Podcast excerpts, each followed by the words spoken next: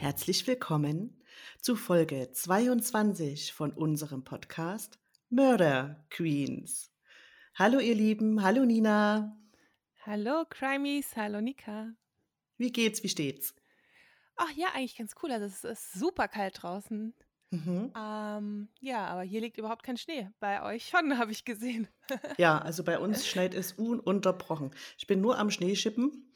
Ähm, ich hoffe, ihr hört jetzt im Hintergrund kein Kratzen oder so, weil gerade die Nachbarn auch ganz fleißig dabei sind, Schnee zu schippen. Oh Aber ich glaube, ich finde ja auch keine Pause oder keinen Zeitraum, wo mal bei uns hier auf der Straße niemand Schnee schippt. Daher, ich hoffe einfach mal, dass es nicht zu hören ist. Ah, wie heftig, ne? Aber ihr habt diese Schneemassen, aber ja, everything comes with a price, ne? Jetzt müsst ihr halt Schnee schippen. Wir hier äh, wünschen uns Schnee. Gebt uns was ab. Ja, ach, Ja. es ist schon schön. Hm. Na. Aber Buddy gefällt es auch ganz sehr. Der hüpft dann immer wie so ein Schneehase. Manchmal ist er komplett weg, weil er ist ja nicht so groß, ne? Und wenn er dann mal in Ja. so eine Schneewehe reinhüpft, dann sieht man ihn gar nicht mehr. Dann kommt er wieder raus oder siehst du, wie er da so reinspringt. Oder wenn ich Schnee schippe, dann Ah. äh, schmeiße ich auch immer so ein bisschen den Schnee in die Luft, ne? Und dann springt er danach und beißt dann da rein. Und also dem gefällt das. Er wälzt sich immer Ja. im Schnee. Ja, mit den kleinen Stummelbeinchen ist er echt nicht so groß. Nein, er stammt halt mit vom Dackel ab, ne? Ja, wie süß. Der hat bestimmt so viel Spaß gerade, ja. Das ist natürlich echt toll. Ja, dem gefällt das. Dann, Mhm. ja, ja, da soll es ruhig noch länger schneiden für den Buddy bei euch. Ja, mir gefällt es ja auch. Obwohl es könnte jetzt langsam mal aufhören, dass immer wieder Schnee nachkommt, weil Mhm. es liegt ja jetzt schon so viel. Ich weiß schon gar nicht Stimmt. mehr, wo ich Schnee jetzt äh, hinschippen soll, ne, wo ich Schnee Stimmt. lagern könnte. Vorgarten ist jetzt schon voll. Naja, Oh aber schön. Ja. ja, das freut mich. Ne? Cool. Ja, und wir haben heute schon Folge 22, Nika. Die Zeit Ja, vergeht. Äh, bald Zeit vergeht. ist äh, ein Jahr Murder Queens. Hm. Ich wollte es auch gerade sagen. Unser erstes Jahr ist jetzt rum. Oh Mann, Wahnsinn, die Zeit. Ja, vor einem Jahr haben Die wir so rennt. geplant, was wir machen in den ersten Folgen. Mhm. Ungefähr um die Zeit, ne? Ja, ja. Cool. Und jetzt schon Folge 22. Mhm. Cool. Und ich würde sagen, wir legen gleich los, oder? Würde ich auch sagen, ja. Du hast ja heute den Mhm. Mordfall. Ja, Das Verbrechen, meine ich. ja. Krasse Geschichte wieder. Genau. Wahre Geschichte, wohlgemerkt. Ja, und Ach. zuerst müssen wir da eine kleine Triggerwarnung aussprechen, ne? Ja. Mhm, richtig. Eine große.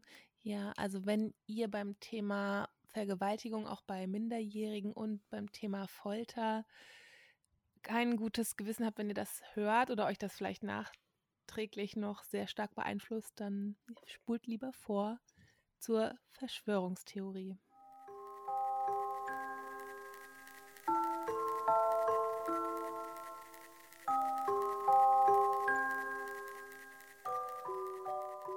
Heute erzähle ich euch von dem Bordell der Hölle, von dem Fall der Schwestern Gonzales. Es ist eins von Mexikos schrecklichsten Verbrechen und dazu begangen von Frauen, was die beiden Schwestern zu einem der bekanntesten Mörderduos der Neuzeit macht. Kennst du die Geschichte, Nina? Ich habe das mal gelesen, äh, ja auch irgendwie vor einem Jahr oder so. Ja, krass. Es Mhm. ist echt schlimm gewesen, aber ich bin gespannt, wie du es jetzt erzählst. Die Schwestern Maria und Delfina de Jesus werden zwischen 1912 und 1915 in El Sato geboren. Genau ist ihr Geburtsdatum bis heute nicht überliefert. El Sato liegt in der Mitte Mexikos und dort eher an der Westküste. Nach ihnen werden noch zwei weitere Schwestern geboren. Die Familie hat nie Geld, weswegen die Kinder in sehr ärmlichen Verhältnissen aufwachsen. Ihr Vater arbeitet als Polizist und gilt als extrem gewalttätig, arrogant und autoritär. Ihr ahnt es schon. Er schlägt auch seine Frau und Kinder regelmäßig. Auch soll er die Töchter gezwungen haben, von klein auf bei Hinrichtungen von Verurteilten zuzusehen. Das ist auch immer wieder, wo ich mich so frage, gerade im Mittelalter, ne, so wenn so Mhm. auf den Marktplätzen da äh, Leute enthauptet wurden oder gehängt wurden, die standen da ja wirklich auch mit Kindern drumherum. Äh, ja, das dass man das macht, ne? dass man ja. die Kinder da mitnimmt. Aber Ich es glaub, war halt eine andere Zeit. Ich glaube, das macht so Aber viel hier kaputt sind wir, wie Kind. gesagt, Ja. Hm. ja, ja. Das macht alles so kaputt. Das war halt damals normal, ne? Hm. Ja. Aber wir sind ja hier nicht im Mittelalter, sondern bewegen uns, ne? Anfang 1900. Ja, aber da auch schlimm, ne? Ja, für die Kinder. Ja. Also ich glaube, die da, so ja. psychologisch ist das dann, gehen so ganz viele Sachen kaputt und entweder sinkt so die Hemmschwelle oder die werden ganz verstört und äh, ja, genau, also viele mh, hm, versuchen das mhm. ja dann mhm. auch nachzuspielen oder so. Ja. Die Mädchen werden generell mit harter Hand von ihrem Vater erzogen, der mit eiserner Faust die Familie regiert und ohne Gnade zuschlägt, wenn seine Töchter den von ihm für sie erstellten Verhaltenskodex nicht befolgen. Wenn er meint, ihre Kleidung sei zu aufreizend, müssen die Mädchen Prügel einstecken oder werden von ihm eingesperrt. Was? Oh mein Gott, nur wegen Kleidung. Das ist so krass. Mhm. Die Mutter gilt als religiöse Fanatikerin. Man kann sich also vorstellen, wie verstört diese Kinder sein müssten. Wie sie immer versuchten, ihren Kopf über Wasser zu halten, den Tag irgendwie zu überstehen. Eine normale, sichere Kindheit, auf der sie ein stabiles Leben hätten aufbauen können, gibt es nicht. Die Mädchen gelten schon im jugendlichen Alter als seltsam. Ihr Vater ist Mitglied der hiesigen Miliz, die es sich zur Aufgabe gemacht hat, durch das dünn besiedelte Viertel Mexikos zu reiten und den Einheimischen Rechtsstaatlichkeit aufzuzwingen. Im Laufe der Zeit wird der Vater dafür bekannt, seine Macht zu missbrauchen was dazu führt, dass er im Streit gern mal auf unschuldige Menschen schießt und sich im Allgemeinen über das Gesetz erhebt. Zwar erhält der Vater durch diese Handlungen einiges erpresstes Geld und Schutzzahlungen, um die Familie über Wasser zu halten, dies bringt ihm jedoch auch jede Menge Feinde ein, die sich an ihm rächen wollen. Schon bald darauf müssen die Mädchen und der Rest ihrer Familie von zu Hause wegziehen, um jegliche Art von Selbstjustiz zu vermeiden. Oh, hm. Es sind einfach zu viele Menschen unterwegs, die ihren Vater tot sehen wollen. Ist ja auch eine ganz schöne Angst dann da, ne? Ja, was für eine krasse Familie einfach. Das ist ja mhm. sehr ungewöhnlich, also die armen Kinder halt, ne? Ja. Ihr neuer Wohnsitz liegt fast 100 Meilen von ihrem früheren entfernt. Aber er verbessert das Leben der Schwestern nicht. Um unterzutauchen, nimmt die Familie einen neuen Namen an. Gonzales. Vor allem die zwei älteren Mädchen Maria und Delfina suchen hier fieberhaft nach einem Weg, um die Freiheit von ihrem Vater zu erlangen und den Kreislauf der Armut zu durchbrechen. Der Wunsch, niemals wieder arm zu sein, wird für Maria und Delfina zu einer regelrechten Obsession. An ihrem neuen Wohnort arbeiten die Frauen der Familie in einer Textilfabrik, um sich wenigstens einigermaßen über Wasser zu halten. Aber es ist nicht genug, und so eröffnen Maria und Delfina eine Bar, was ihnen etwas Stabilität gibt, aber nicht genug für ihren Geschmack. Sie wollen mehr und fangen an, ihre Körper gegen Geld zu verkaufen. Nein. Sie benutzen auch ihren eigenen Körper als Zahlungsmittel und bestechen die örtliche Polizei mit Sex, damit sie trotz des Wissens, dass die Schwestern die Bar als Bordell nutzen, wegschauen. Ja, die Schwestern hatten in ihrer Kindheit jahrelang amtliche Unterstützung durch viele korrupte Beamte genossen und daher wohl wenig Skrupel, dies auch jetzt Ende der 40er, Anfang der 50er Jahre weiter zu praktizieren. Der Bürgermeister persönlich erteilt Delfina schließlich die Ersterlaubnis, das erotische Geschäft in Form von Nachtbars zu betreiben. Mhm. Tatsächlich vergrößern sie sich auch schnell, sobald sie mehr Mädchen haben, in andere Städte. Um an Sexarbeiterinnen zu kommen, wenden sie eine perfide Täuschung an. Sie gehen auf arme Mädchen vom Land zu und versprechen ihnen Jobs als Kellnerin oder Dienstmädchen. Sie schalten sogar Anzeigen, in denen sie hohe Löhne versprechen, sowie Unterkunft und Verpflegung, nur um dann ihre Mitarbeiter als Sexsklaven zu halten. Krass. Mhm. Delfina und Maria Gonzales heuern auch Gangster an, die Mädchen von der Straße weg entführen. Manchmal fahren die Schwestern mit ihnen aufs Land auf sogenannte Jagdausflüge. Dort halten sie Ausschau nach hübschen Mädchen und entführen sie. Die Gonzales-Schwestern sind dabei ganz in Schwarz und in Schleier gehüllt, wie böse Hexen aus einem Märchen. Ein oh, wahr gewordener Albtraum. Oh, schlimm, gruselig. Ja. Wahnsinn, ne? Die sind richtig da aufgebrochen, um Jagd auf Mädchen zu machen und die ja. zu entführen. So ohne Skrupel, ne? Hört sich das an, so. Ja. Dann Mhm. festgehalten und gezwungen, ne? Ja, nehme ich an. Ja. Krass. Wie auch immer sie zu den Gonzales-Schwestern gelangen. Sobald diese armen, entführten Mädchen das Bordell betreten, werden sie als Gefangene festgehalten, dürfen nie wieder nach draußen gehen. Die meisten gekidnappten Mädchen sind zwischen 12 und 16 Jahre alt. Eingebrachte junge Frauen jung, werden für spezielle Kunden reserviert, die höhere Preise für die Entjungferung der Mädchen bezahlen. Oh. Also unvorstellbar. Kann man sowas anderen Menschen antun, ne? Das sind, Ja. also wir sind alles Menschen und das oh, ist ja wie so ein Mhm. Tier, was die machen. Ja. Raubtier. Nachdem sie vergewaltigt wurden, werden sie zudem von den Helfern der Gonzales-Schwestern verprügelt und mit Eiswasser übergossen, um sie klein zu halten und zu brechen, bis sie keinen Widerstand und keinen Willen zur Flucht mehr zeigen. Einige werden auch mit Kokain versorgt, um sie süchtig zu machen und damit an sich zu binden.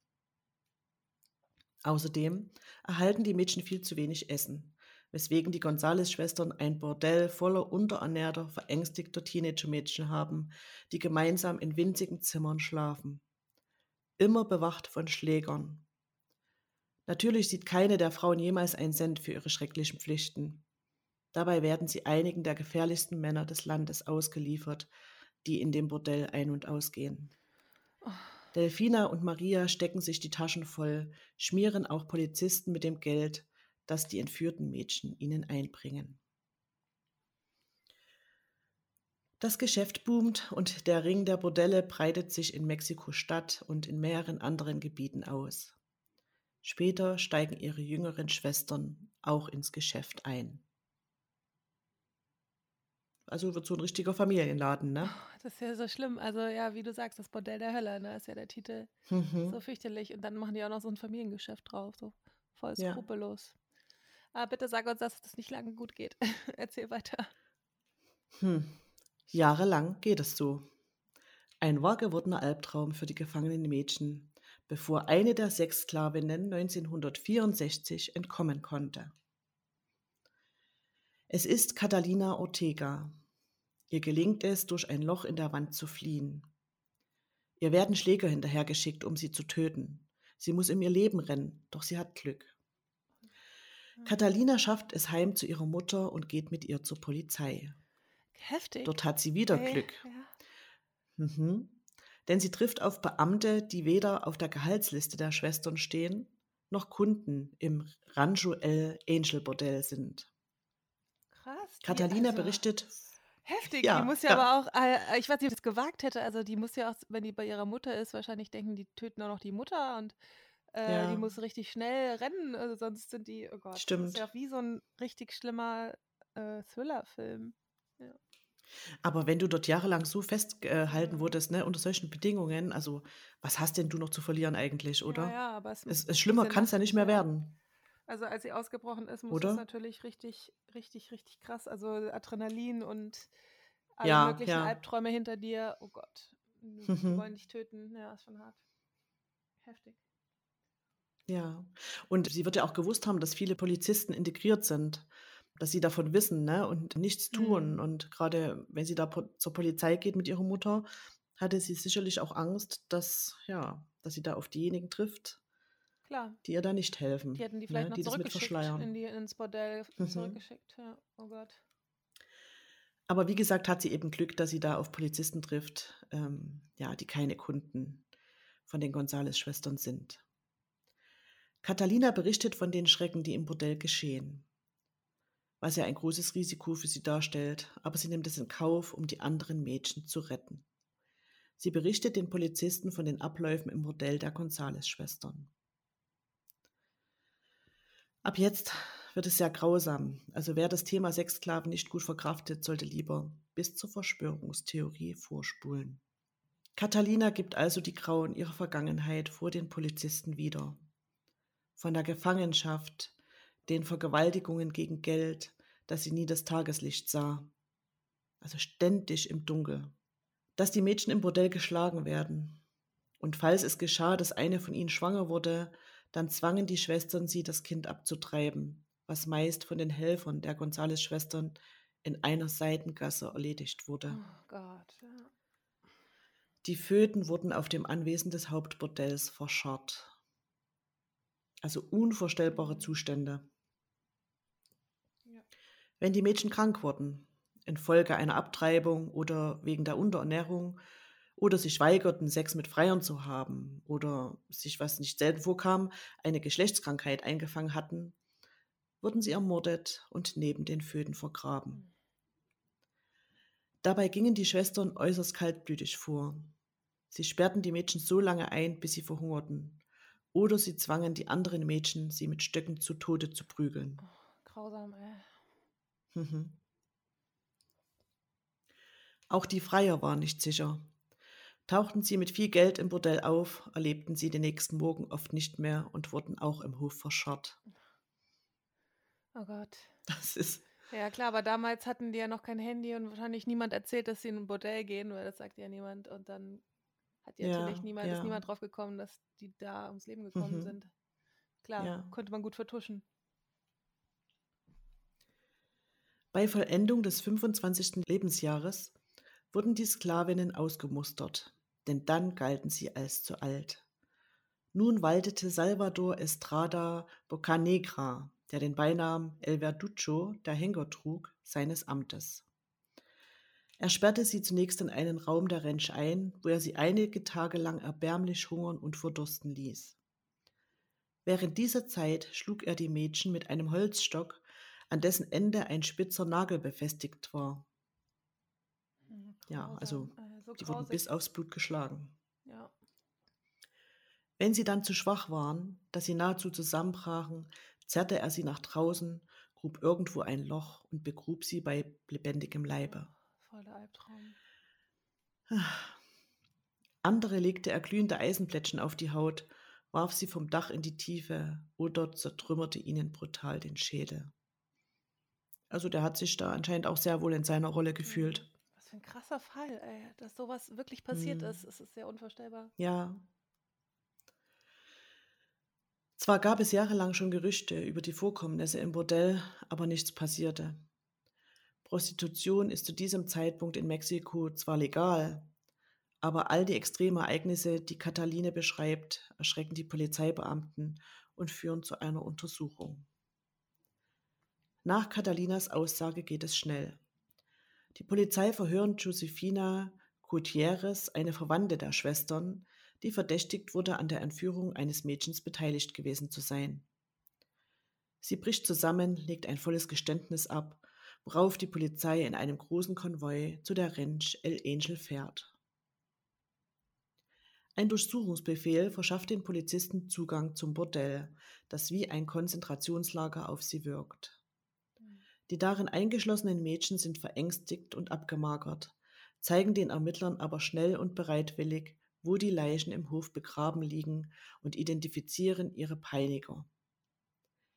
In einem Presseartikel wird ein Bild abgedruckt, das noch vor Ort ein Dutzend Mädchen zeigt, wie sie sich um eine der Gonzales-Schwestern herum versammelt haben und mit ihren ausgestreckten Fingern auf sie deuten.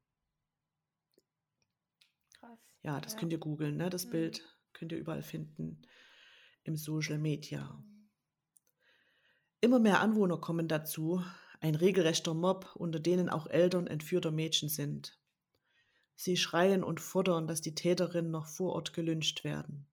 Die Polizei muss sie in Schach halten.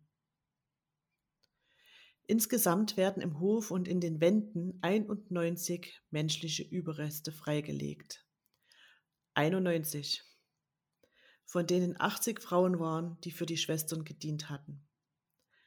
Außerdem werden elf tote Männer sowie mehrere ungeborene Föten aufgefunden. Hm, oh. Diese Umstände brachten den Schwestern den Eintrag ins Guinness Buch der Rekorde als produktivste Mörderverbindung ein.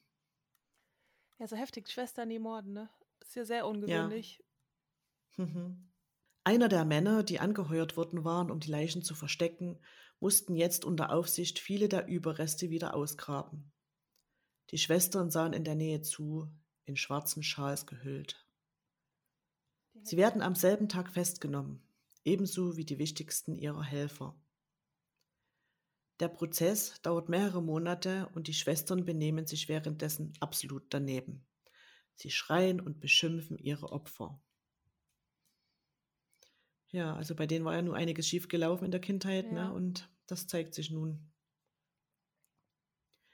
Während des Prozesses gaben die Schwestern zu, die Frauen zur Prostitution gezwungen zu haben. Die Gonzales-Schwestern gestanden auch, satanistische Rituale auf dem Gelände abgehalten zu haben. Am Ende wurden alle vier Gonzales-Schwestern wegen planmäßiger Entführung und erwiesenen Mordes in 91 Fällen zur Höchststrafe von jeweils 40 Jahren verurteilt. Generell ging man allerdings von mindestens 60 weiteren Morden aus, an denen sie beteiligt gewesen waren, aber deren Leichen man eben nicht hatte finden können. Zwei aller Schwestern starben hinter Gittern, ohne die Freiheit jemals wiedererlangt zu haben. Delfina, die älteste, stirbt am 17. Oktober 1968 mit 66 Jahren, also nicht lange nach ihrer Verurteilung, an einem Unfall.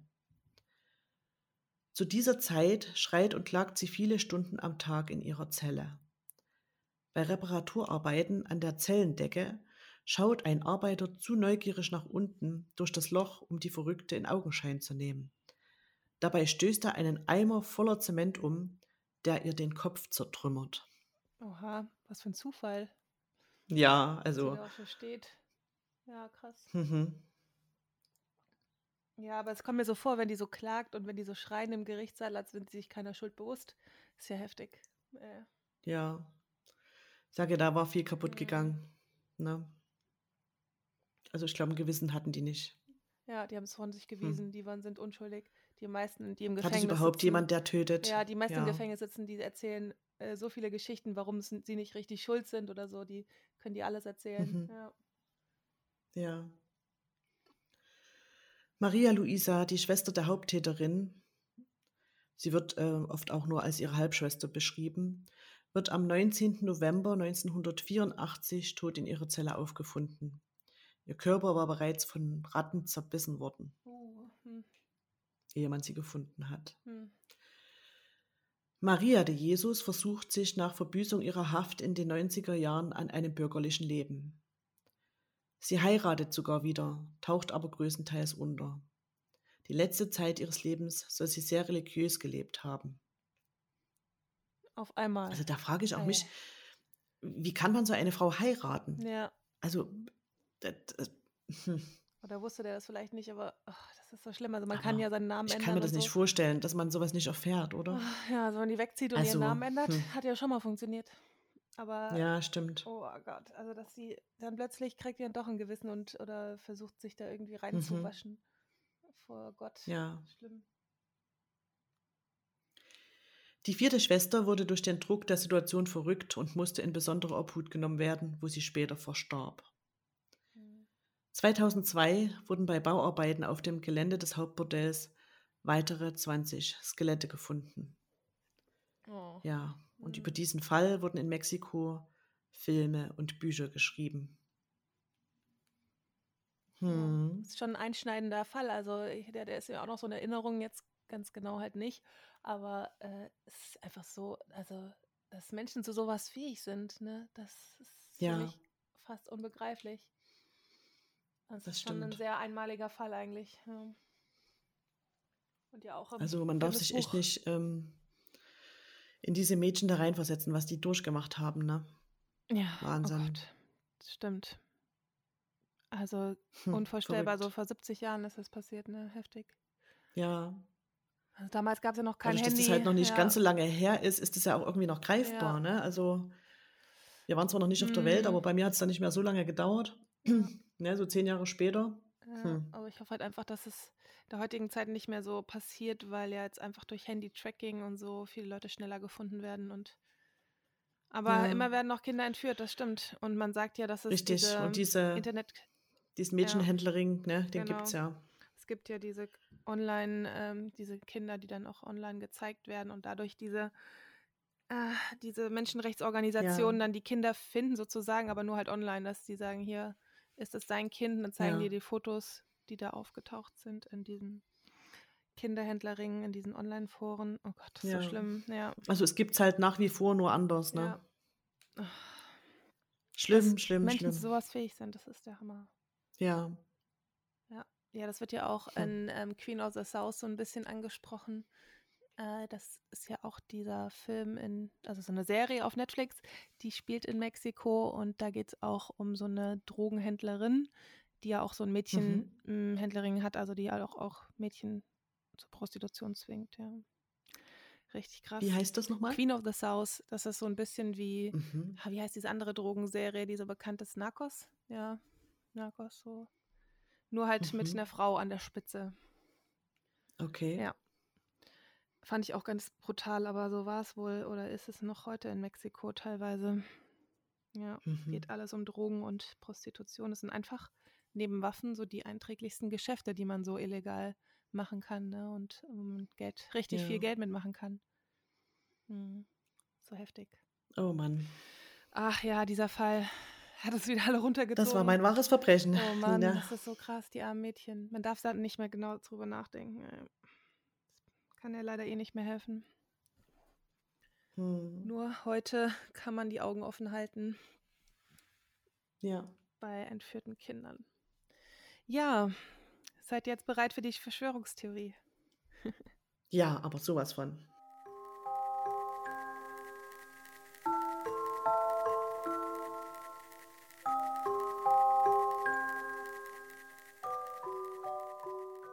habe heute mal wieder einen Fall mitgebracht, der eigentlich auch ein Verbrechen ist. Und dann wurde der aber noch so ein bisschen, was danach passiert ist, ist man sich nicht ganz sicher, ob das wirklich so war oder ob das so ein Hoax war, also wie so eine Zeitungsend oder so eine Verschwörung, dass sich Leute das ausgedacht haben, um damit Geld zu machen. Ähm, weil dieser Fall Mhm. wurde ja danach auch mehrmals verfilmt und Bücher drüber geschrieben. Ja, ist ein sehr bekannter Fall. Aber ich kannte ihn auch nur so ja, also vom Namen kennt man ihn halt und so ein bisschen, aber man kennt nicht so die Details. Und das fand ich jetzt mal spannend, das ganz im Detail aufzuarbeiten. Ich spreche hier vom Amityville Horror. Äh, kennt ihr wahrscheinlich, weil es da richtig viele Filme drüber gibt. Aber vielleicht Ja. wisst ihr nicht alle Details, liebe Crimies. Und ich habe auch noch zwei Fun Facts mitgebracht dazu. Sehr Und schön. Also ich starte mal. Am Anfang, wie gesagt, ist es ja ein Verbrechen und danach geht es aber noch weiter. Mhm. Das Amityville Horror House. Es ist ein prächtiges Anwesen in der Ocean Avenue in Amityville, einer Kleinstadt im Bundesstaat New York auf Long Island. Hier wohnen im Jahr 1974 die DeFeos mit ihren fünf Kindern. Das Haus wurde 1927 im klassischen Kolonialstil mit einer holländischen Note gebaut und ist sehr groß. Also im Prinzip sieht es so aus, finde ich, von der einen Seite wie so ein holländisches Farmhaus, aber so ganz groß. Ja. Mhm. Ähm, das Gebäude liegt am Meer, hat eine Anlegestelle für ein Boot und ein Bootshaus und einen Pool mit Rutsche. Also schon richtig groß. Mit großem Garten und eben diesem großen Pool. Also es ist schon sehr hübsch. Müsst ihr euch mal angucken. Amityville House. Das älteste der Kinder ist Ronald Jr., aber meist bei seinem Spitznamen Butch gerufen. Der 23-Jährige wird wie die anderen in der Familie häufig von seinem cholerischen Vater geschlagen. Hm. Er ist ein übergewichtiger Junge, der in der Schule oft gehänselt wird. Und ja, auch sein Vater hat für Butch nur Spott übrig. Also ist halt auch keine gute Kindheit. Angeblich soll er auch Drogen genommen haben und ja, alles in allem war Butch jedoch ein typischer, etwas schwieriger Vorstadtjugendlicher in der Pubertät. Ja. Nachbarn und äh, Freunde können das übrigens nicht bestätigen, dass der Vater die Familie geschlagen haben soll. Sie schildern die Familie als harmonisch und glücklich. Nur Ronald tanzte aus der Reihe, sagen sie, also der älteste Sohn. Ronald geht zum Militär, fliegt aber schon nach wenigen Monaten dort wieder raus und schließlich besorgt ihm sein Vater einen Job in einer Autofirma. Am Morgen des 13. November 1974 rennt Ronald hysterisch schreiend in eine Bar. Schluchzend berichtet er, dass jemand in seinem Haus eingebrochen sei und die sechs Mitglieder seiner Familie ermordet habe. Er schreit, oh. ihr müsst mir helfen. Ich glaube, meine Mutter und mein Vater sind erschossen worden. Ne? Also der hat ja noch vier kleine Kinder, äh, vier kleine Geschwister, aber er redet da jetzt erst nur mhm. von den Eltern. Als mhm. die Polizei eintrifft, finden sie seine Mutter, seinen Vater, zwei Schwestern und zwei Brüder in ihren Betten erschossen vor. Die Kinder liegen alle auf dem Bauch, tot in ihren Betten. Ein ganz schrecklicher Anblick, selbst für die hartgesottensten der Polizisten. Schnell wird klar, dass es unwahrscheinlich ist, dass ein Einbrecher das getan haben soll. Und als Täter steht Ronald sehr schnell fest, also der älteste Sohn, denn in seinem Zimmer wird eine Schachtel Patronen gefunden mit seinen Fingerabdrücken drauf und die Tatwaffe auch unter dem Bett. Also ganz schlecht versteckt eigentlich. Mhm. Also wirklich sehr seltsam. Mhm. Ja. Äh, ja, Ronald wird verhaftet und des Mordes angeklagt, das ist natürlich klar. Und so rekonstruiert man dann die Tat, also die Ermittler halten das so fest, dass sie es wie folgt eben denken, dass abgelaufen sein muss. In einem Zeitraum von 15 Minuten führt Ronald am frühen Morgen des 13. November 1974 seinen Plan durch. Er betritt das Schlafzimmer seiner Eltern und feuert zweimal auf seinen Vater. Die Mutter wacht mhm. auf, aber hat keine Zeit mehr zum Reagieren, da sie ebenfalls von zwei Schüssen tödlich getroffen wird. Im Haus ist, nach, ist es nach den Schüssen wieder still. Doch Butch ist noch nicht fertig. Er geht in das Zimmer seiner jüngeren Brüder. Das sind Mark, zwölf Jahre alt, und John, neun Jahre alt, die sich ein Zimmer teilen. Beide sterben durch jeweils einen Schuss. Ja, in ihren Betten, wie gesagt. Und als nächstes geht dann das gemeinsame Zimmer seiner Schwestern Dawn, 18 Jahre alt, und Allison, 13 Jahre alt. Die Mädchen sind von den Schüssen natürlich geweckt worden, doch sie können nicht schnell genug reagieren. Auch sie werden durch die Hand ihres ältesten Bruders ermordet. Das ist halt so krass, ne? Also diese ja. Situation ist ja eine absolute Ausnahmesituation. Du weißt, irgendwas ist hier falsch, mhm. Schüsse oder ja, viele denken ja bei so Schüssen auch eher irgendwie eine Tür wurde zugeknallt, wenn man das manchmal gar nicht so gut oder ist ein Feuerwerkskörper, man kann es ja manchmal gar nicht so gut unterscheiden. Aber was für, ja. was für schlimme Ängste die ja gehabt haben und dann haben sie sich vielleicht in ihren Betten versteckt, nehme ich an. Boah, mhm. das ist so mhm. schlimm. Am nächsten Tag gesteht Ronald die Tat, sagt aber etwas Böses habe von ihm Besitz ergriffen und er sei erst kurz nach der Tat wieder zu sich gekommen. Also er hätte dann erst gemerkt, dass er es getan hat und hätte dann auch in Panik die Waffe irgendwie unter das Bett geworfen und hätte dann die Leute informiert. Also das ist so seine Ausrede sozusagen. Ja. Ja, also die Anklage vom Staatsanwalt, die wird dahingehend aufgebaut, dass Ronald seine Familie umgebracht habe, um an die Lebensversicherung von 200.000 Dollar, also damals war es natürlich mehr wert, und die beträchtliche Summe des Familienvermögens zu kommen. Und um an sich um und um sich an seinem Vater zu rächen und sich von ihm zu befreien. Sein Verteidiger William Weber plädiert auf Unzurechnungsfähigkeit, was von mehreren Psychiatern bestätigt wird, von Psychologen. Also, ne, mhm. das ist ja krass auch, was er aussagt, dass er ja. von etwas Bösem, Dämonischem besessen gewesen wäre. Äh, ja, also er sagt, der Ronald, der Teufel habe ihn zu dieser Tat gezwungen, er sei von Dämonen besessen gewesen. Und er sagt auch, sein Vater hätte das auch vorher gespürt, dass irgendwas in dem Haus nicht stimmt. Und einen Monat vorher haben die wohl ganz viele Schutzpatronen, Statuen gekauft und rund um das Haus aufgestellt. Äh, also so, so, so erzählt mhm. er das, aber so auch, ja, also man glaubt ihm eigentlich halt nicht, ne? Also es ist ja schon ja, sehr weit hergeholt, ja. ne? Und es, wie kann man dann entschuldigen, dass er jemand umgebracht hat und was hätte das auch für eine Außenwirkung, wenn man sagt, ach ja, gut, warst besessen, gut, dann verurteilen wir dich nicht, natürlich. Das ist ja auch die mhm, falsches, mhm. das falsche Signal dann an andere, die das dann auch so machen können. Deswegen kommt es, wie es kommen muss. Äh, die Geschworenen befinden ihn für schuldig und zurechnungsfähig. Also daher wird Ronald zu sechsmal lebenslänglich Haft verurteilt. Ist halt meines Wissens nach immer noch im Gefängnis. Und ja, mhm. also für jeden seiner getöteten Familienmitglieder bekommt er einmal lebenslänglich. Ja, jetzt könnte das, wie gesagt, ein Ende haben, die, dieser Mordfall, ne? Aber es ist ja nicht unser, nicht unser Verbrechen, mhm. sondern die Verschwörungstheorie. Ja, es ist der Anfang und dieser Fall äh, hat ja weltweit Berühmtheit erlangt dadurch, was jetzt passiert. Also wie gesagt, dieses Haus befindet sich in der Ocean Avenue 112 in Amityville, New York. Und ja, nach diesem grausigen Mordfall, also ist ja ein Massenmord, äh, der Unterschied ist ja, Massenmord werden ganz viele an einem Tag oder in einer Situation getötet und Serienmord wäre ja, wenn das an verschiedenen Zeitpunkten hintereinander, also über Wochen passiert. Ne? Deswegen ist ja ein, ein mhm. Massmurder, also ein Massenmord. Und danach mhm. kann man ein Haus ganz schlecht verkaufen, wie ihr euch vorstellen könnt. Und die Immobilienmakler setzen deswegen den Kaufpreis sehr, sehr niedrig an. Es ist wie gesagt eher so eine Villa, dreistöckig, Pool, Bootsanleger und äh, viel, viel mehr wert. Und sie bieten das jetzt für 80.000 Dollar an. Trotzdem mhm. schlägt erstmal ein Jahr lang niemand zu.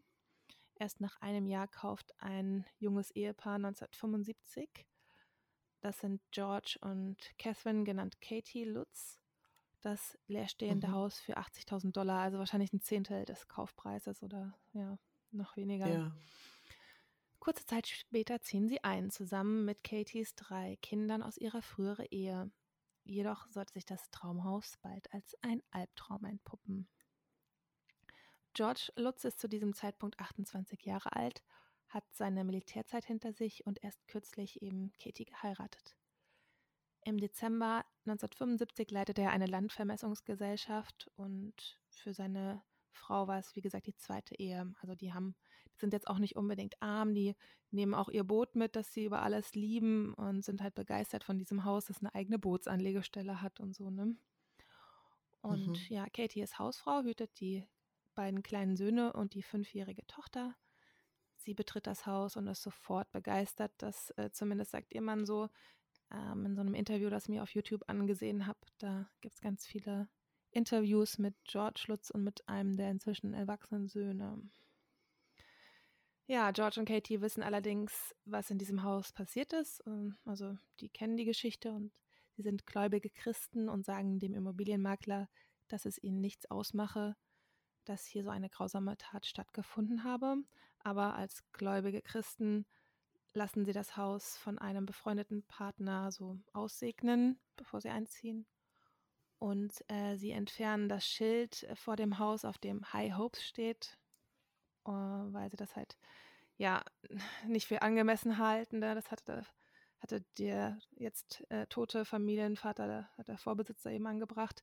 Und eben diese mhm. zahlreiche Statuen von Schutzpatronen, die eben der DeFeo-Ehemann, wie gesagt, vor kurzem erst hatte. Also da ist es jetzt natürlich schon über ein Jahr her, ja, also kurz ja. vor der Tat äh, erst ausstellen ließ. Und das sieht man auch in dem Video, also im YouTube-Video werden so ganz viele Bilder gezeigt vom Haus und er kommentiert das so und sagt dann, ja, mh, hm, also es ist wie so ein, ja, man sieht so im Garten so eine Stelle, wo wie so gemauert äh, Abstellmöglichkeit für so eine riesige Marienstadt oder so ist. Und sagt er, ja, da stand die und jetzt steht hier aber mein Bierfass und so. Sagt er dann so. Ja, also es ist schon irgendwie gruselig, dass das auch so kurz vor der. Tat aufgestellt wurde von den Defeus. Mhm. Ja, also der Tag der Segnung durch den Pater kommt und dieser befreundete Pastor geht eben mit Weihrauch und Weihwasser von Raum zu Raum und spricht Gebete. Im zweiten mhm. Stock geschieht dann das Unfassbare. Während er betet, ruft eine gruselig verzerrte Stimme laut raus. Aber also nur der Pastor hört das wohl und er ist sich aber ganz sicher. Er lässt sich aber nicht weiter beirren, weil, wie gesagt, er kennt ja sowas und wir wissen ja, dass äh, Exorzismus heute noch ähm, in den ja, katholischen Kirche betrieben wird. Ne?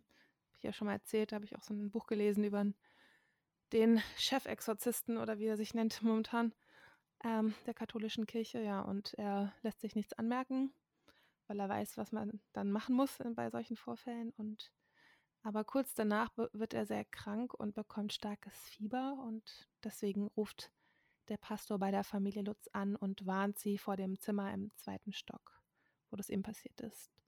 Und das mhm. ist eben das ehemalige Schlafzimmer der ermordeten DeFeo-Eltern. Ja. Also die haben im zweiten Stock geschlafen mhm. unter dem Dach und Katie Lutz hatte sich da in diesem Zimmer ihre Nähstube eingerichtet inzwischen. Ja, also das ist wohl der gefährlichste Raum im Haus, sagen sie. Von, ja, von da erlebt, äh, von da an erlebt die Familie Lutz in diesem Haus keine ruhige Minute mehr. Also sind, wie gesagt, gerade erst eingezogen. Mhm. Gemäß ihren späteren Schilderungen waren die darauffolgenden Wochen ein wahrer Horrortrip. Alles beginnt mit einem unerträglichen Faulgestank, der durch das ganze Haus zieht. Gut, da kann man jetzt noch sagen, ja, dass wohl irgendwie vielleicht eine Ratte irgendwo verendet.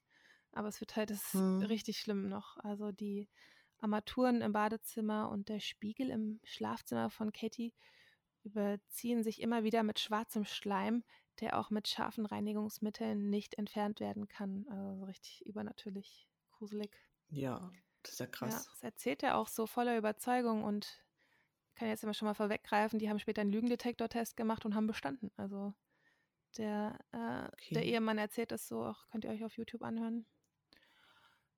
Gibt es da Bilder davon? Ja, ja. Also es sind halt so Schwarz-Weiß-Bilder ne, mhm. aus der Zeit. Und wenn ihr, mhm. das komme ich aber später nochmal zu, es gibt ein ganz gruseliges Bild, das müsst ihr unbedingt googeln. Das erzähle ich gleich. Okay. Mhm. Kurz danach spielt einer der Jungs im Nähzimmer oben unter dem Dach. Auf einmal erscheinen hunderte Fliegen und das im Winter, ne? Also total hm. seltsam. Er versucht sie zu vertreiben, ja. schlägt ganz viele von ihnen tot und als er dann seine Eltern dazu holt, sind die Fliegen nicht mehr zu sehen, auch keine Fliegenleichen, also so richtig merkwürdig.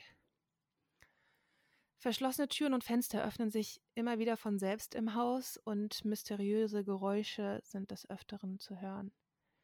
Der Vater George empfindet trotz des lodernden Feuers im Kamin im Wohnzimmer ständig Eiseskälte. Also das ist ja ein ganz relativ häufiges Phänomen, dass wenn irgendwo, so sagt man, ja. habe ich auch in diesem Buch von diesem Exorzisten gelesen, wie gesagt, der katholischen Kirche, dass das oft der Fall ist, wenn irgendeine böse Präsenz oder so. Also ich sage jetzt nicht, dass ich daran glaube, aber mhm. ich gebe es einfach nur so wieder. Ich kann es mir halt vorstellen, dass wenn irgendwo was Böses lauert, sei es jetzt von irgendeinem ermordeten Menschen der Geist, dann soll die Stelle in dem Raum ganz kalt sein, oft. Ja.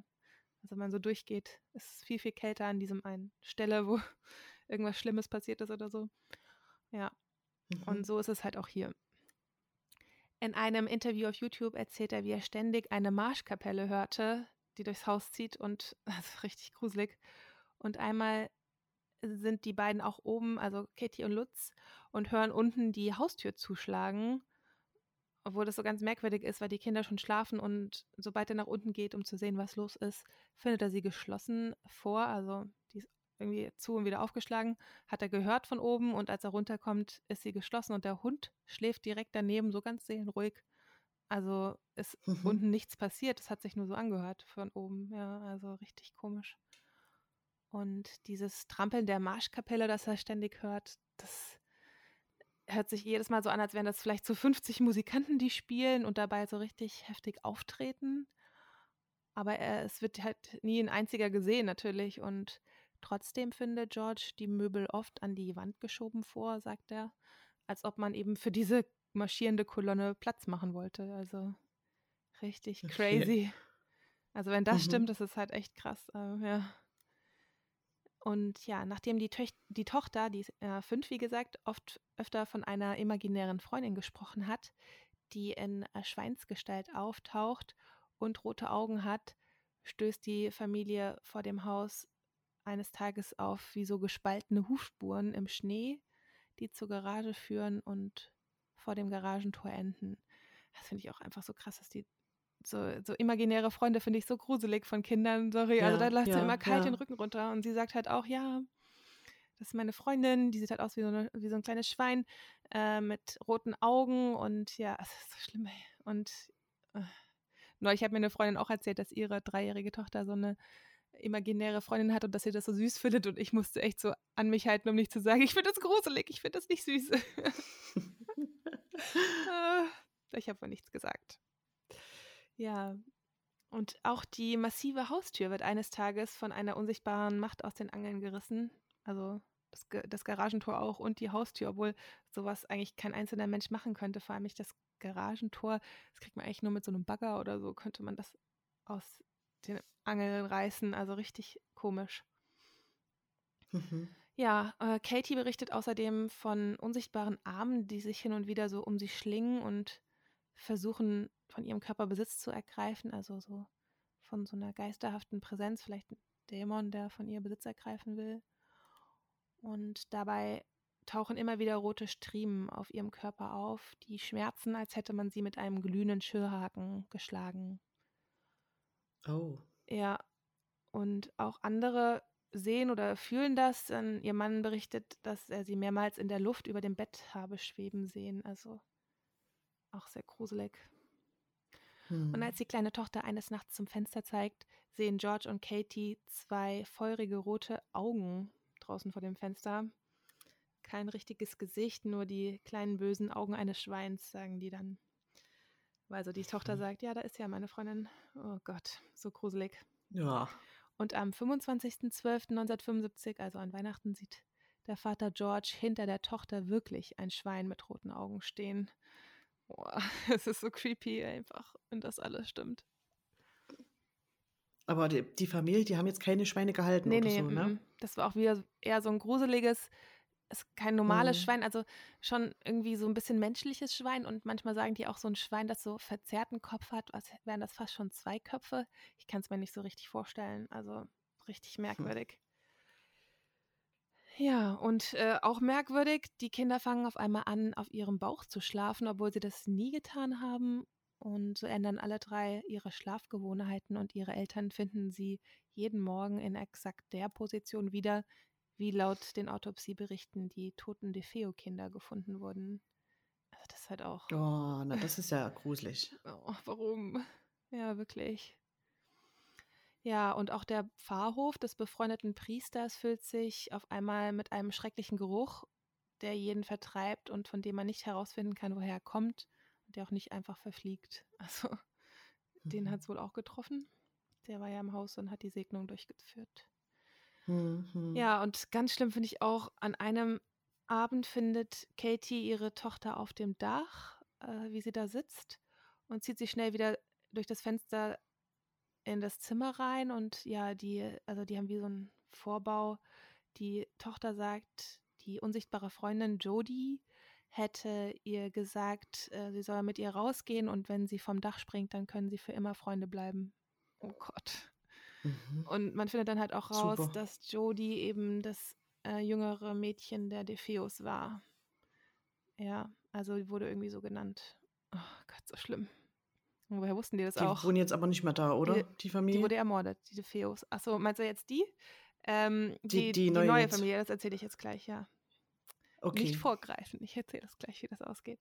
Okay. Also richtig ein Albtraum, oder? Also äh, ja, kind, aber voll. Wenn du dir vorstellst, du bist die Mutter, die, das Kind erzählt dir ja, wir saßen da gerade auf dem Dach und Jodie sagt, ja. wenn ich jetzt springe, dann können wir für immer Freunde sein. Ach, also spätestens dann wäre ich ausgezogen ja, ne? mit meiner Tochter. Oh Gott. Mhm. Na klar, wenn die stirbt, dann äh, sind die für immer Freunde, aber äh, muss sie erstmal sterben, ne? Schlimm. Super. Ja, und George, äh, der Vater, wacht jeden Morgen um genau 3.15 Uhr auf und hat den Drang, das Bootshaus zu überprüfen. Und Monate später erfährt er, dass das die Uhrzeit des äh, mutmaßlichen Massakers gewesen war. Also mutmaßlich die Uhrzeit mhm. des Massakers gewesen war, ja. 3.15 Uhr morgens. Oh Gott. Ja. Außerdem erzählt die Familie immer wieder von grünem Schleim, der von den Wänden läuft und so irgendwie auftaucht. Also äh, richtig merkwürdig. Und hm. die Eltern haben ständig Albträume. Zum Beispiel träumt der George eigentlich in jeder Nacht, dass entweder er den Hund tötet oder dass der Hund ihn frisst, der Familienhund. Also auch richtig komisch. Und ja, wie gesagt, die haben einen Lügendetektor-Test bestanden darüber, ne?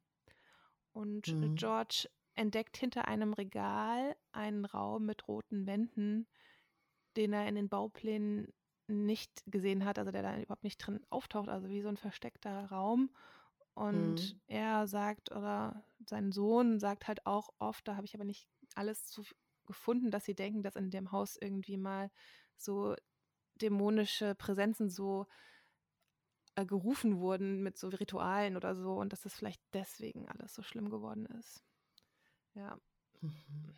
Richtig merkwürdig gerade mhm. diesen grünen Schleim jetzt zum Beispiel, den hätten sie aber mal irgendwo abfüllen können ja. und ähm, ins Labor mhm. bringen oder so. Genau. Also unser Gehirn ist natürlich darauf jetzt gepolt, Erklärungen dafür zu finden, damit es ja für uns ja. auch irgendwie erklärbar wird.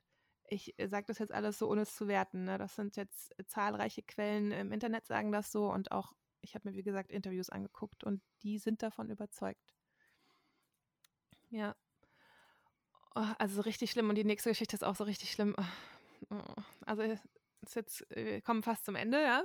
Aber die ist jetzt echt nochmal mhm. der, der, also so für Mütter wahrscheinlich schwer zu ertragen. Wappnet euch. Ähm, an einem Tag legt einer der Söhne der Familie seine Hände auf die Fensterbank, um hinauszusehen. Daraufhin fällt das Fenster nach unten. Also in den USA ist es ja so, dass die nach oben aufgeschoben werden, die oft die Fenster. Und die kann man dann wieder so nach unten schieben, ne? aber die sind eigentlich relativ fest. Aber das fällt einfach so runter und zerquetscht ihm die Finger an einer Hand. Die Mutter kommt hinzu und schafft es aber nicht, die, das Fenster wieder anzuheben, um den Jungen zu befreien. Und es ist eine ganz schreckliche Situation. Gerade als sie aufgeben will und äh, ihren Mann holen will, der wohl draußen im Bootshaus ist oder ich weiß nicht ganz genau, und ist schon halb auf der, äh, an der Tür, da gleitet das Fenster wie von Geisterhand nach oben wieder auf. Und ja, aber die Finger ihres Sohns, die sind ganz platt. Also der Vater sagt auch später, äh, es, es, gab keinen Zweifel, dass das Kind äh, jetzt irgendwie ganz ins Krankenhaus muss. Das, an einer Stelle sind halt alle Knochen platt und äh, die Haut ganz platt, also richtig schlimm. Und die wollen dann mhm. den Kleinen ins Krankenhaus bringen und setzen ihn in der Küche auf einen Stuhl, um ihm halt schnell die Schuhe anzuziehen. Der geschockte Junge stützt dann seinen Unterarm so auf dem Küchentisch ab und aber so, dass die Hand, die zerquetscht ist, über den Tisch hinausragt und nicht auf dem Tisch aufliegt. Mhm. Und in dem Moment sieht er so eine geisterhafte Präsenz auf sich zuschweben, die mitten durch seine Hand so, ja, schwebt oder so durchgeht, ne? Und mhm. danach ist die wieder ganz normal geformt, also nicht mehr platt, also völlig normal. Und die Eltern sind auch ganz geschockt und denken sich so, hä, was ist los und so, ne? Ja, also so ja. total crazy einfach. Oder, ja, ich weiß auch nicht, oder haben die alle was genommen, aber wie gesagt, die, die Kinder, also der eine Junge, der behauptet das ja bis heute auch und sagt, da ist irgendwas ganz Schlimmes in dem Haus gewesen, was übernatürlich ist. Ja. Ja, also es passieren richtig viele Sachen. Also ich habe das mal ein bisschen gekürzt. Der Vater sagt auch immer, er hat ganz viel, ganz oft so Bissspuren am Morgen an seinem Knöchel gehabt oder er hat öfter mal seine Frau angeguckt und im nächsten Moment, als er wieder hingeguckt hat, hat er seine Frau aber als 80-Jährige gesehen. Also, und das manchmal ist sie dann nur ein, zwei Minuten so, hat die so ausgesehen für ihn wie so, die, so eine 80-Jährige und manchmal auch über Stunden. Also es gibt richtig hm. viele Sachen, die noch erzählen. Verrückt. Ich wollte das jetzt aber nicht so lang ausarten lassen. Ja. Mhm. Okay, kommen wir zu der Nacht, an den, der sie ausgezogen sind. Also ah. die Familie ist, wie gesagt, total gläubig und will nicht so schnell aufgeben und macht auch nochmal nach Weihnachten mehrere Segnungen. Also die informieren sich da, was man machen kann. Sie beten dann die Geister, das Haus zu verlassen, in jedem Raum. Äh, das sagt George auch in dem Interview. Und aber statt besser wird es schlimmer. Also vielleicht haben mhm. die es auch einfach schlimmer gemacht und sie glauben dann halt auch einfach, dass wenn man die Dämonen beim Namen nennt, dass man ihn dann erst gerade ruft und deswegen verhalten sie sich auch dann ganz merkwürdig. Und sie sagen auch immer, denen ist sofort bewusst, dass sie das niemandem eigentlich erzählen können, weil wenn sie sowas erzählen, dann wird derjenige sie nie mehr so angucken wie früher und immer so als den Verrückten oder den Seltsamen und ja, also es ist schwierig für die, die Situation. Ja. Aber dann passiert etwas, was so schrecklich ist, dass die Familie das Haus fluchtartig verlässt. Die Familie ist zu dem Zeitpunkt erst seit 28 Tagen im Haus, äh, vor kurzem eingezogen. Und aber an, in der Nacht ziehen sie ja mitten in der Nacht mit ein paar Koffern aus und zu Oma. Also sie flüchten in dieser einen Nacht. Sie hatten dann mhm. plötzlich solche Angst, dass sie es nicht mehr betreten wollten, sondern jemand beauftragt haben, ihr Hab und Gut dort abzuholen. Also sie sind überstürzt da weg, haben auch den mhm. riesigen zweiten Kühlschrank im Keller voller Essen, äh, rühren ihn nicht mehr an und wollen nicht mehr rein. Und die haben auch ihr heißgeliebtes Boot zurückgelassen. Also wie gesagt, die haben das über alles geliebt und die wollten aber damit nichts mehr zu tun haben. Die sind dann nur mit so ein paar Sachen einmal durch quer durchs Land. Die wollten so viel Abstand wie möglich und sind über Nacht dann auch oder ein paar Tage später nach Kalifornien gezogen. Und mhm. was in dieser Nacht genau passiert ist, das ist etwas unklar. Die wollen tatsächlich nicht so genau drüber reden. Die, äh, aber was man weiß oder was sie gesagt haben, ist, dass es damit anfing, dass die Betten der Söhne sich in die Luft erhoben haben sollen und dann mehrmals gegeneinander gestoßen sind in der Luft. Also als ob die, jemand die gegeneinander schlägt, die Betten. Und als sie dann geschrien haben soll, der Stiefvater, ihr Stiefvater versucht haben, zu ihnen zu gelangen, aber etwas hielt ihn fest, sagt er. Also er konnte sich irgendwie nicht bewegen und dann sehen alle, die ganze Familie, wie so grün-schwarzer Schleim über die Treppe nach unten runterkommt und sie wie so verfolgt haben soll. Und alle weiteren Dinge sollen aber so grauenhaft gewesen sein, dass sie nicht darüber sprechen wollten. Also, hm. ja, richtig schlimm. Ja, aber wie gesagt, noch heute geben die Interviews dazu und ja, der Lügendetektor-Test sagt halt, dass sie selbst daran glauben, dass es so war. Ja, also weil sie hm. nicht wirklich lügen. Ja, aber es geht noch weiter. Also im Februar 1976, also ein paar Monate später, ein paar Wochen später, nehmen sich Ed und Lorraine Warren, die zwei von Amerikas bekanntesten Dämonologen, zusammen mhm. mit einem Fernsehteam von New York Channel 5 äh, das Haus, um dort eine Seance abzuhalten und die Ereignisse zu untersuchen. Ja, also die kommen dahin und wir kennen die ja, die beiden schon aus zwei anderen Folgen, also diese Dämonologen, mhm. nämlich von unserem Podcast Übernatürlich. Da haben wir die ja schon mal kennengelernt, als es um den Spuk zu dem Conjuring Haus ging. Also es wurde ja als Conjuring verfilmt und da haben den ursprünglichen Spuk die ähm, beiden ja auch untersucht. Das könnt ihr nachhören. Genau. Äh, in der mhm. Conjuring-Folge. Mhm. Und in der Annabelle-Folge, die haben wir auch in dem Murder Queens normalen Podcast hochgeladen als Special 01. Äh, da haben sie auch äh, die Puppe Annabelle untersucht und die dann als so gefährlich eingestuft, dass sie sie mitgenommen haben und in ihrem Museum für Übernatürliches in einen Schaukasten eingeschlossen haben. Ne? Haben wir euch ja erzählt. Ja. In dieser Folge vom 8. November 2020 könnt ihr die nachhören. Ja, und die Warrens, die sagen das so, und da gibt es halt auch ganz viele Fotos, die ich mir angeguckt habe, wie sie eben so dokumentiert wurden. Äh, ja, und auch von dem Fernsehteam eben New York Channel 5 gibt es da Videoaufnahmen.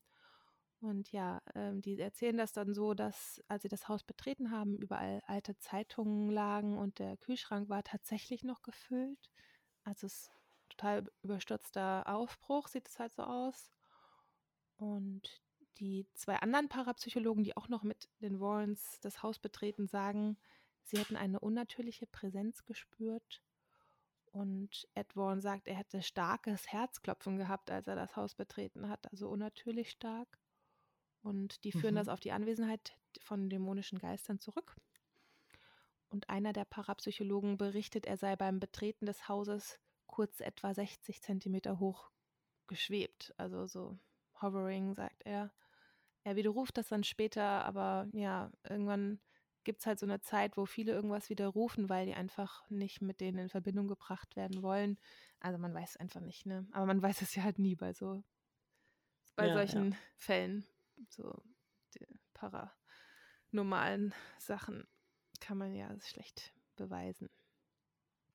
Die Warrens erklären, dass sich das Haus auf einem Ehe, auf einer ehemaligen Landparzelle der Shinnecock, Shinnecock Indianer befände und auf diesem Landstück früher kranke und verrückt gewordene Mitglieder des Stammes isoliert wurden, bis sie starben.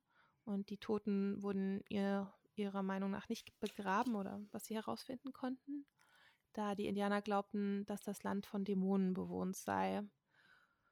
Und so sagen die Warrens, dass wahrscheinlich Dämonen dahinter stecken und die Geister der wütenden toten Indianer. Also das ist so deren Erklärung, finde ich jetzt auch ein bisschen krass. Mhm. Äh, aber es ist ja, ja, oft so, dass man sagt, der Spuk kommt daher, weil irgendjemand da ermordet wurde und gerne auch ein Indianerfriedhof wurde ja schon oft bei irgendwelchen Spukhotels als Grund genannt, dass es da spukt. Ja. Das ist ja der Klassiker. Wie ihr wahrscheinlich aus unserem zweiten Podcast schon wisst, Paranormal, übernatürlich bei Murder Queens. Ja, äh, die Warrens schießen zudem das ist ja deren Spezialgebiet, per Nachtsichtkamera automatisch einige Fotos in dem Haus. Ne? Also die stellen so diese Dinge Mhm. auf. Ähm, das machen ja auch Geisterjäger heute noch, so Kameras und Mikrofone, die nur aufnehmen, wenn wirklich was passiert, also wenn Bewegung da ist oder ein Ton. Also lassen es die ganze Nacht da stehen. Und dieses Foto müsst ihr mal googeln. Es ist so gruselig, wenn das wirklich echt ist und nicht nachbearbeitet. Ähm, also auf einem Foto, man, also die Warrens finden eigentlich fast nichts, nur auf einem Foto sieht man wirklich ganz gruselig so das Treppenhaus. Und aus einer Tür sieht man wirklich, ja, wie so ein kleines Kind mit so leuchtend weißen Augen. Und zu dem Zeitpunkt ist wirklich, wohnt ja niemand in dem Haus, ne? Es ist ja leer. Oh, es ist so gruselig. Also ihr müsst mal googeln. Amityville Foto eigentlich. Und da seht ihr dann bei Google ganz oft dasselbe Foto von diesem Treppenhaus, wo man wirklich so ein Kind sieht. Ich weiß nicht, hast du es gerade mal gegoogelt? Amityville Foto. Das ist also, wenn das nicht bearbeitet ist, ist es schon ganz eindeutig. Es könnte so ein, weiß nicht, neunjähriger Junge sein, ja. Und der jüngste der DeFeos-Kinder, der mm, John war ja neun. Und man sieht auch, wenn man das googelt, dass oft sein Bild so daneben gelegt wird und so verglichen wird, so die Gesichtszüge. Könnte schon sein, ja. Oder eben jemand hat das halt gefaked, man weiß halt nicht. Hm. Also, Also, es- steht ja. hier viele Fotos von dem Haus. Also Amityville, also aber von der Treppe, ach ja, da. das ist Hm. ganz gruselig, wenn du so nach links guckst zu dem Zimmer aus hinter, der, Mhm. hinter diesem Treppengeländer, sieht man schon so einen Ja, kleinen genau. Jungen, ja. Also viele sagen, das wäre gefaked und es gibt so viele Stimmen im Internet. Ja, ganz ehrlich, es gibt immer Pro- und Kontrastimmen und jeder versucht da seine Meinung anderen aufzudrücken. Also ich erzähle gleich nochmal ein bisschen Pro und Contra. Ja, Mhm. äh, kurze Zeit später trifft sich übrigens das Ehepaar Lutz mit dem Autor Jay Anson, der zusammen mit den beiden ein, ein Buch schreibt, das ähm, The Amityville Horror heißt. Und ja, daraus wird schnell ein Bestseller und es verkauft sich mehr als 10 Millionen Mal. Das ist halt krass, ne? Die Verkaufszahlen, die Mhm. sind heftig. Ja, und dann wird auch ein Film darüber gedreht und es gibt immer noch weitere Filme, also ist nicht der einzige. Äh, und die äh, Familie wird auch zu Talkshows eingeladen, sie geben Interviews und es gibt auch ganz viele Dokumentationen dazu, also im Fernsehen. Und der Fall Ja. wird dann schnell international bekannt. Also ich denke, viele von euch oder die meisten werden ihn auch wirklich schon gehört haben. Ja, und der Film ist natürlich auch so durchgestartet, weil Filme und auch Bücher natürlich, wo, auf denen dann steht, auf den Plakaten und auf den Buchcovern, beruht auf einer wahren Begebenheit. Die verkaufen sich einfach Ja. tendenziell bes besser als erfundene Sachen, Mhm. weil die Leute dann wissen wollen, so, was ist das wirklich passiert? Komisch. Muss ich mir genauer angucken. Ja, Ja. ja, aber was spricht denn jetzt dafür und dagegen und was kam danach jetzt noch so ans Licht oder welche Stimmen sagen danach, das ist ganz eindeutig ein Fake oder ein Hoax, wie man so schön sagt? Ja, also 1979 sagt der Rechtsanwalt William Weber, äh, der hat ja wie gesagt damals den ältesten Sohn der Familie vertreten, der seine Familie umgebracht hat.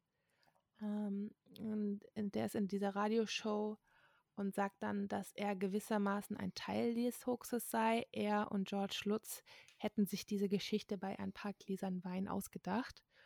Und sein Mhm. Motiv wäre gewesen, weil er ja der Anwalt von Butch DeFeo war. Und äh, deswegen wollte er damit eine Neuverhandlung des Falls erwirken mit der Begründung, dass man nun quasi Zeugen hätte dafür, dass Butch wirklich dämonische Stimmen hörte, die ihn zu den Morden getrieben haben sollen. Und seiner Aussage nach hätte George Lutz ebenfalls ein Motiv, weil er sich die Hypothek wohl für das Haus angeblich nicht leisten konnte und schnell zu Geld kommen wollte. Das finde ich ein bisschen komisch, weil er hat ja auch das Aha. Boot zurückgelassen und glaubt man wirklich, also der hat Ja. ja 80.000 Euro für das Haus bezahlt und das war eigentlich ein Schnäppchen. Ah, ich finde es ein bisschen merkwürdig, diese Aussage. Später ähm, klagt der Anwalt Weber übrigens gegen Lutz, da er keine Beteiligung an den Buchrechten erhielt, was ihm wohl von George Lutz versprochen wurde. Das ist ja auch merkwürdig. Der will sich vielleicht Mhm. auch einfach nur rächen mit solchen Aussagen. Ja, ja. Also man weiß es nicht. Aber dann gibt es noch einen weiteren Dämonologen, der die Sache ein bisschen anzweifelt. Also der ist wie die Warrens, so Parapsychologe, Dämonologe und untersucht eben so Übernatürliches und er findet das, also das ist der Dr. Kaplan, der hat auch einen Doktortitel. Doktor in Dämonologie muss man auch erstmal schaffen. ja, okay, aber jetzt nur, nur Offense. Ähm, jetzt, der Dr. Kaplan unterhält sich auch mit einem Autor der örtlichen Tageszeitung, dem der Fall ebenfalls suspekt vorkommt. Äh, und die beiden, ja, die meinen halt, dass nur einen Tag nach dem Flucht, nach der Flucht des Ehepaars aus dem Haus, sollen die nämlich einen Garagenverkauf abgehalten haben. Das finden die irgendwie merkwürdig, dass die das noch gemacht haben, wenn das da wirklich so spukt. Und ja, weiterhin sollen halt in den ganzen 28 Tagen kein einziges Mal die Polizei angerufen worden sein. Finden die merkwürdig. Mhm. Ja gut, also ich weiß jetzt auch nicht, ob ich die Polizei anrufen würde, wenn da irgendwie schwarzer Schleim tropft oder ich meine Frau als 80-Jährige so vor mir sehen würde. Ich weiß nicht, ob das so ein Fall für die Polizei ist, aber die finden das halt, ich sage das jetzt nur so, äh, wie die das wiedergeben ja. und wie ich das finde. Ihr könnt euch selbst ein Bild machen.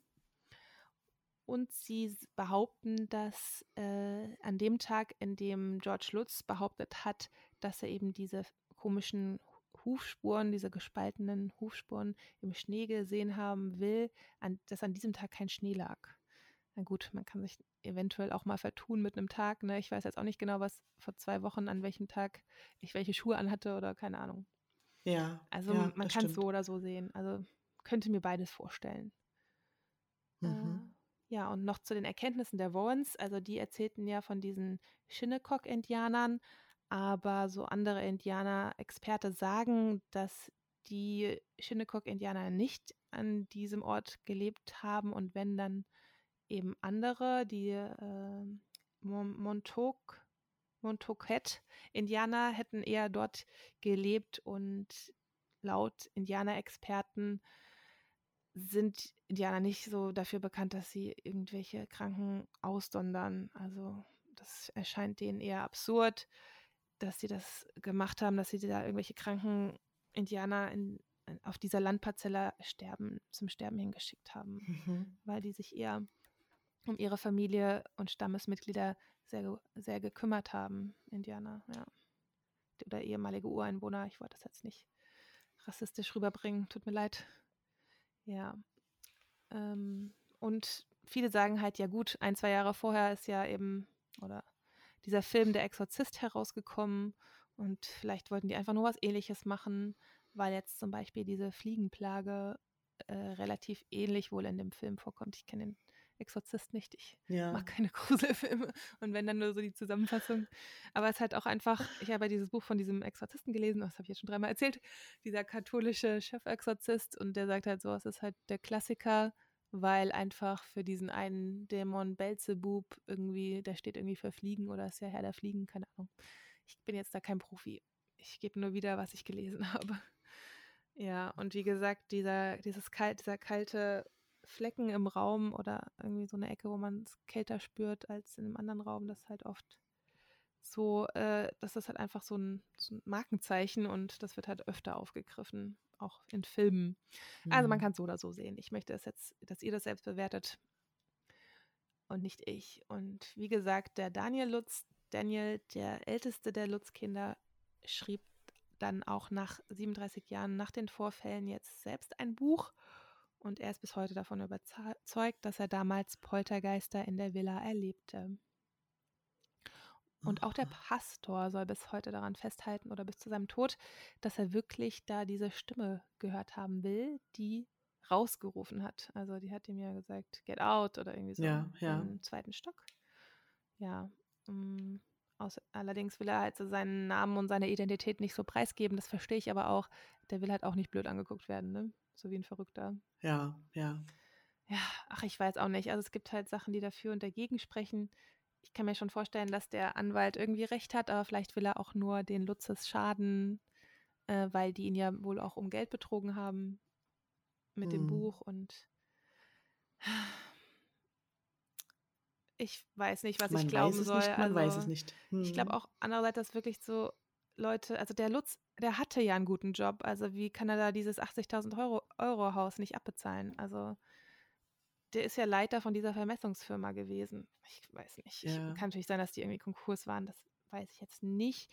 Äh, aber ich kann mir das irgendwie nicht vorstellen, dass, also wenn man sich Fotos anguckt, die sehen so goldig aus, die Lutzes, dass die irgendwas geplant haben, um alle so die ganze Öffentlichkeit zu verarschen. Aber das ist nur meine Einschätzung. Ich bin ja generell ein sehr vertrauensseliger Mensch. Ich glaube ja eigentlich jedem alles. Was ist äh, ja. unmittelbar nach deren Aus Auszug dann mit dem Haus passiert? Ja, danach gab es keine Probleme mehr. Die, es gab auch wohl drei, vier neue Besitzer und ähm, niemand Aha. hatte mehr irgendwas gesehen. Und ja, wie gesagt, kann ich mir aber auch vorstellen, dass wirklich Leute, denen das so geneidet haben, diesen ganzen Erfolg und auch mit den Büchern und dann äh, dadurch dann noch irgendwelche Internetartikel verfasst haben, in dem steht, so, das ist jetzt rausgekommen, das war wirklich nur ein Schwindel und so, weil davon gibt es echt viele Artikel, hm, wo ich mir aber hm. auch so denke, so, woher wollt ihr das wissen? Das basiert jetzt auch wieder nur so auf Aussagen, Aussage gegen Aussage. Ja. Und das Haus steht sozusagen heute. Genau, noch. also ich erzähle jetzt gerade noch das Ende, genau. Also ja. das wurde nämlich, vor kurzem kam es nochmal in die Presse, weil es 2016 wieder zum Verkauf stand und für dann mhm. für 850.000 Dollar, also mal zehnmal so viel. Und das ja. war ganz merkwürdig, weil plötzlich ist, also es wurde reingestellt ins Internet und auf der offiziellen Interessentenliste der amerikanischen Immobilienmakler kam es sofort auf Platz drei und drückte innerhalb einer Woche auf den ersten Platz hoch. Also so viele Menschen haben sich für mhm. dieses Haus interessiert. Super. Und äh, wurde dann auch direkt verkauft, aber der Käufer will jetzt anonym bleiben. Und die mhm. äh, Leute, die es davor aber hatten, die haben gesagt, dass sie mega happy mit dem Haus waren und niemal, niemals was Komisches eben passiert ist eigentlich. Und okay. nie irgendwas war. Und ja, mittlerweile wurde das Haus aber ein bisschen umgebaut natürlich, ist ja 1927 erbaut. Und die Adresse wurde mhm. außerdem von 112 in 108 geändert, um Touristen vom Besuch abzuhalten. so ein kleiner Funfact am Rande. Ja, weil man kann sich das vorstellen, ne, das ist so mega bekannt und weil tatsächlich kommen echt viele dahin. Die müssen jeden Tag Besuch haben in der mhm, mhm. Straße. Äh, es gibt ja sehr viele so YouTuber oder irgendwelche, die einen Blog haben über so paranormale Ereignisse und die wollen alle natürlich ein Selfie mit dem Haus machen oder einen kurzen Beitrag drehen, wie so, ja, ihr kennt ja die mhm. ganzen YouTuber und äh, Instagrammer, die dann mal so ein 30-Sekunden-Video mit dem Haus machen wollen.